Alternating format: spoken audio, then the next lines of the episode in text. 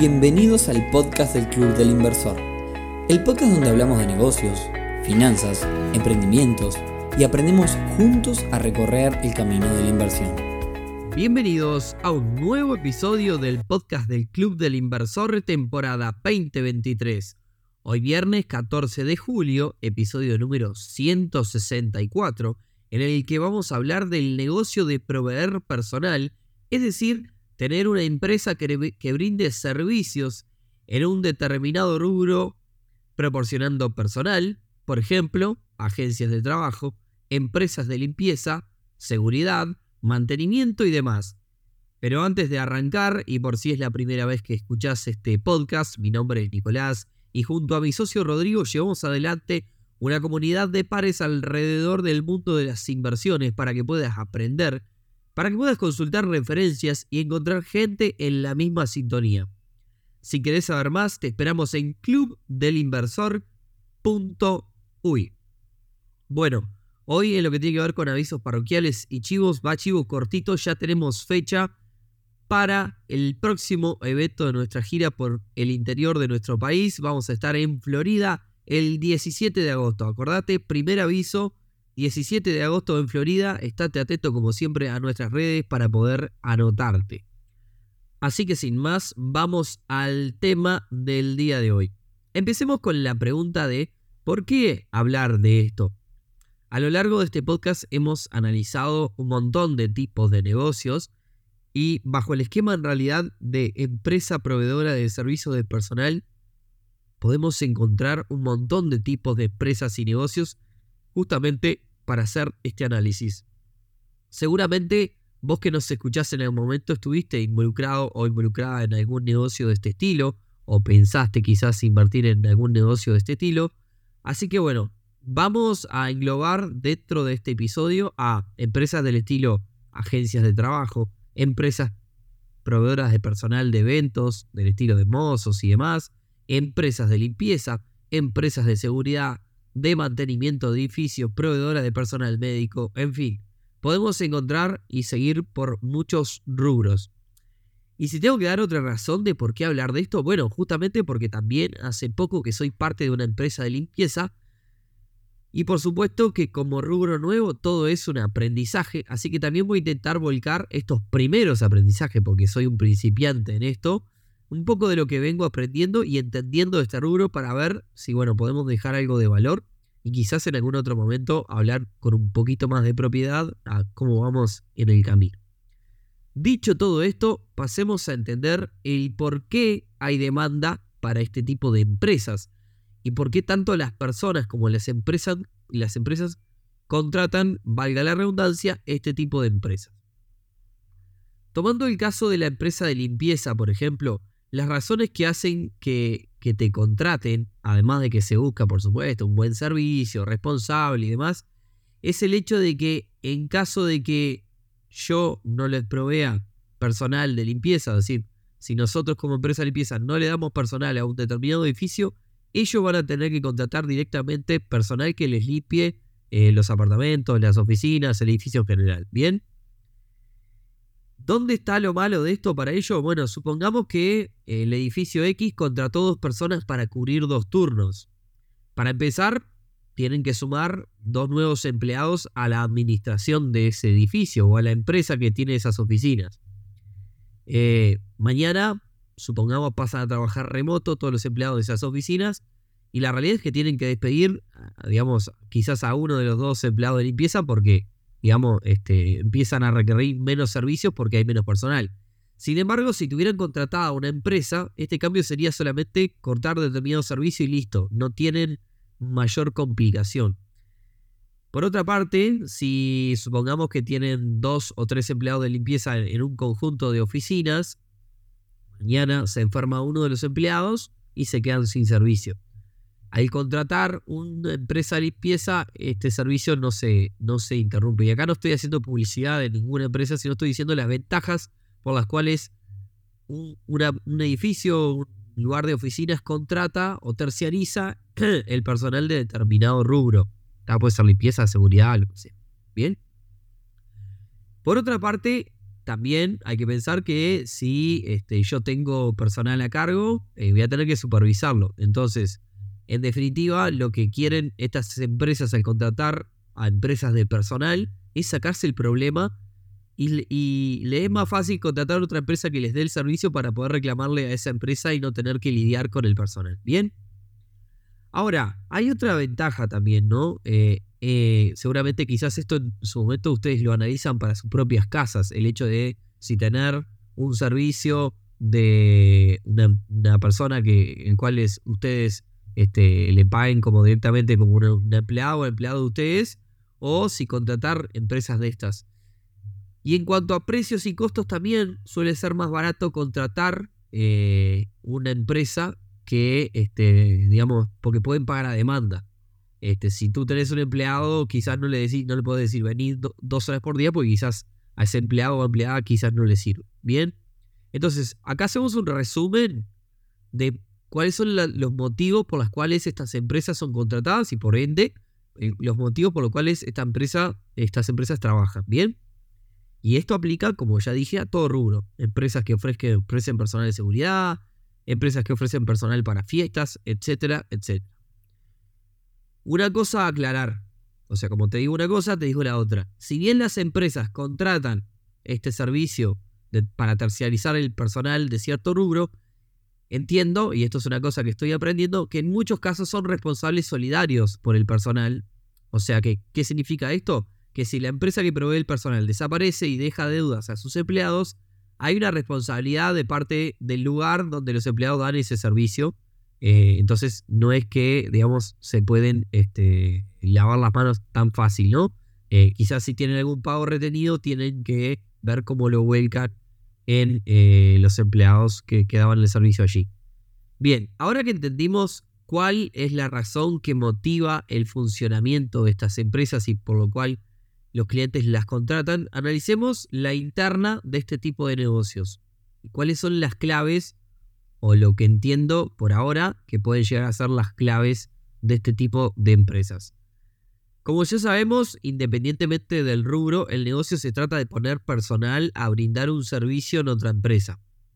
Por ende, el 50% de este negocio es la logística y la organización. Hay que tener alguien o un departamento o, digamos o una empresa que nos lleve el control de personal de las horas de los lugares a los que van, de la logística, si es que el personal recorre varios lugares, y por último, que sepa apagar los incendios, que es un término que se usa mucho en el mundo de los negocios para hacer referencia a solucionar problemas de urgencia. Dependiendo del tipo de servicios que se dé, lo que se hace a veces es tener personal de retén, como para tapar huecos si es que surgen. Claro, si lo miramos de un, punto, de vista financiero, a veces ese retén no se usa por muchos días y la realidad es que es alguien que le estamos pagando eh, por tenerlo ahí parado, digamos, ¿no?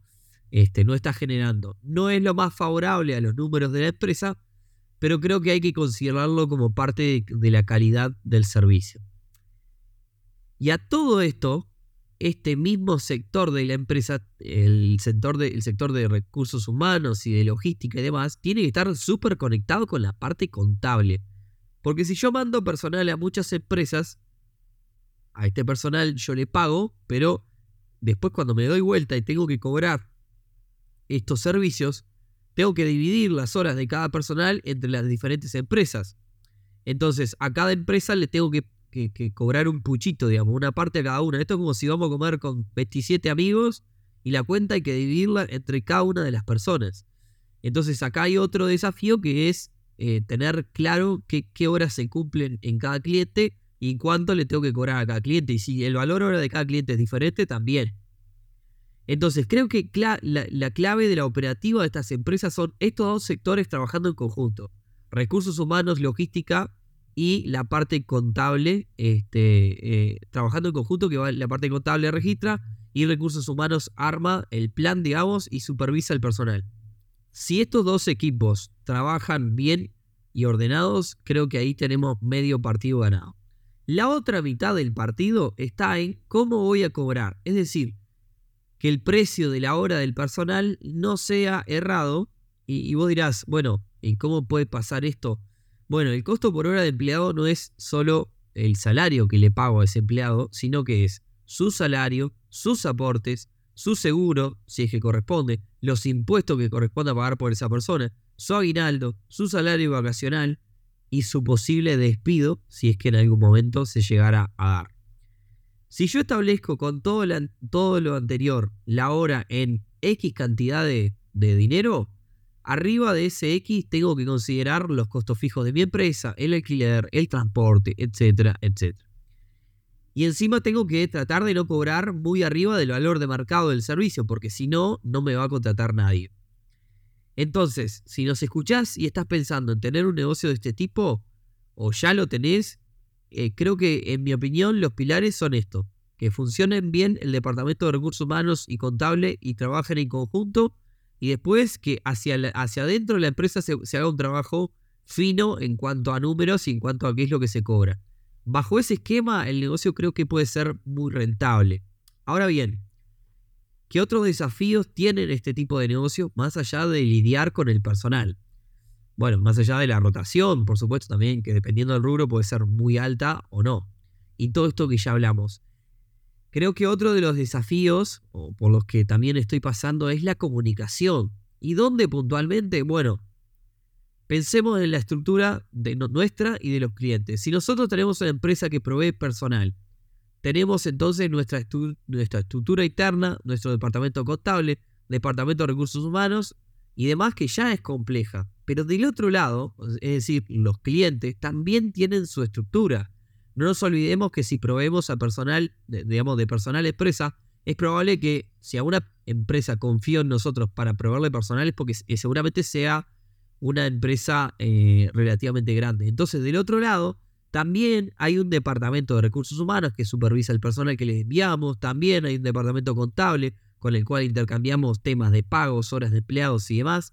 También del otro lado está el directorio de estas empresas que toma decisiones. Vamos a poner un ejemplo. Supongamos que el directorio de la, empresa cliente decide eh, reducir el presupuesto en seguridad de la empresa. El departamento contable entonces se sienta y reordena todo lo relacionado a la seguridad y termina comentándole, supongamos que nosotros tenemos una empresa de seguridad, a nuestro departamento contable la resolución, la cual nosotros tenemos que adaptar también el presupuesto si le vamos a mandar menos horas, si cambiamos empleados, etcétera, etcétera. Es un puzzle y una burocracia que es bastante interesante y por lo cual también es un desafío que ese flujo sea lo más este, eficiente posible. Bien. Y hablando de interesante, eh, una cosa interesante si estamos o pretendemos estar en este tipo de empresas es la adición que se puede hacer de otros rubros. Por ejemplo, yo estoy en el rubro limpieza, le brindo personal a edificios, depósitos, oficinas y demás. Bien, ¿qué otros servicios del mismo tipo contratan los clientes? Bueno, los edificios contratan seguridad, contratan mantenimiento, eh, contratan eh, profesionales para hacer determinados trabajos eh, de, construcción y demás, creo que ahí puede haber una posibilidad para expandirse. Es decir, si yo ya le brindo determinados servicios, ¿por qué no brindarle un servicio adicional de otro, de otro rubro que también el mismo cliente contrata? Por ejemplo, por salir del rubro limpieza, brindar servicios de personal para la construcción. Bueno, ¿qué otros servicios se requieren eh, de personal en una obra? Bueno, Puede ser la limpieza del final de obra, puede ser técnicos prevencionistas, agrimensores, arquitectos, seguridad, ¿por qué no? Creo que si nosotros brindamos personal de forma masiva, va, más por ese lado, más que los técnicos, pero bueno, como dicen, no hay peor gestión que la que no se hace. Pensando también en escalar, lo malo es que este tipo de empresas se escala creciendo exponencialmente en personal, que no es nada fácil. Y un poco armando este episodio, me puse a pensar en cómo podrían hacer otras opciones de escalar este tipo de negocios. Y creo que no sé si es viable franquiciar o crecer este negocio a nivel de empresa. Me parece que estos negocios crecen a nivel volumen. Si pensamos en, en empresas, por ejemplo, de seguridad, crecen a nivel volumen y, no sé si crecen en nivel eh, franquicias o a nivel internacional. Entonces, bueno, Perfectamente sí. Si desviamos el foco podríamos crecer. Si somos una empresa que provee personal para eventos, el día de mañana podríamos hacer el evento nosotros. Si somos una empresa que provee personal de construcción, mañana montamos una desarrolladora, una constructora. Es válido, pero ahí ya estaríamos hablando de otro tipo de negocio. ¿Bien? Así que creo que eso es una contra. Creo que vamos a crecer solamente en volumen y no en, en tipo de empresa. Como dije, estoy haciendo mis primeros pasos en el rubro y comparto este primer análisis como si estuviese yo solo en mi casa con los papeles, este, nada, pensando en alternativas. Me parece que esto le deja valor a todos ustedes y quizás en algún momento se sienten identificados. Reitero, desde una óptica hiper principiante, así que dicho esto, nos gustaría que nos dejes tus comentarios, qué otro aporte y pique podemos mencionar para quienes piensan en invertir o tener negocios de este tipo y como siempre, seguimos la conversación en las redes para poder seguir aprendiendo juntos de este mundo tan interesante de los negocios y las inversiones. Y con esto me voy despidiendo por el día de hoy. Les deseo un gran fin de semana para todos. Espero que estén pasando muy lindo todos aquellos que están de vacaciones, ahora que estamos en las vacaciones de julio. Así que bueno, nos encontramos, nos escuchamos el próximo viernes en un nuevo episodio del podcast de Club del Inversor. Chau, chau.